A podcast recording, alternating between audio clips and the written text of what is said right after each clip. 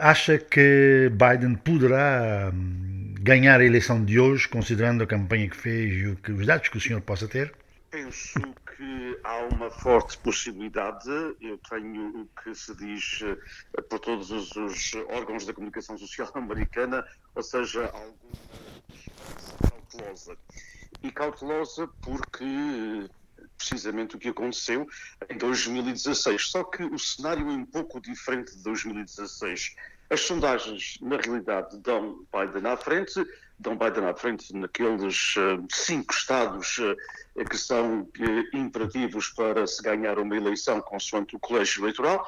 Uhum. E um, há, entretanto, uma diferença, porque também davam alguma ligeira vantagem a Hillary Clinton em 2016. Porém, Estamos no meio de uma pandemia, tivemos quase 100 eh, milhões de pessoas que já votaram antes do próprio dia das eleições um, e uh, neste momento Donald Trump não é uma novidade. As pessoas já sabem, o eleitorado americano já conhece Donald Trump, uh, sabem, portanto, como tem sido a governação dele durante os últimos quatro anos e, portanto, ele não tem a mesma desvantagem de um desconhecido em termos políticos que tinha há quatro anos atrás. Uh, poderá ser uma desvantagem também para Biden estar no, uh, em Washington há mais de quatro décadas, mas eu penso que Biden tem feito uma campanha cautelosa, com respeito para a pandemia e os dilemas que tem provocado na sociedade americana, e, portanto, acho que, apesar de tudo, há uma grande esperança cautelosa para que Biden ganhe, porque eu penso que as circunstâncias são muito diferentes do que eram em 2016. Uhum. Uma administração Biden, qual será o mote dessa administração, considerando que estamos numa pandemia e que estaremos a sair também de uma crise, uma forte crise económica. Eu tenho um amigo, um amigo democrata que me diz que era melhor que Donald Trump ganhasse as eleições porque vai ser extremamente difícil para Biden governar. Uh, entretanto, eu penso que será uma governação difícil se Biden ganhar, particularmente os próximos uh, dois anos e particularmente porque há uma polarização na sociedade americana em relação à própria pandemia, não só em relação à política.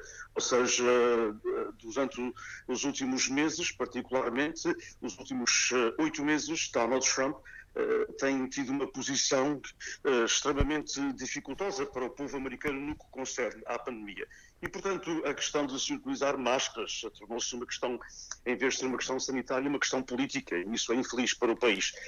A questão do distanciamento social, tudo o que é relacionado com a saúde pública e que os especialistas têm-nos dito repetidamente e que é essencial para ultrapassarmos esta fase, particularmente a, a, nova fase que vem com o outono e o inverno, eu penso que Biden, ganhando, vai ter alguma dificuldade, se bem que, como sabemos, só começa a governar-se a partir do dia 20 eh, de janeiro.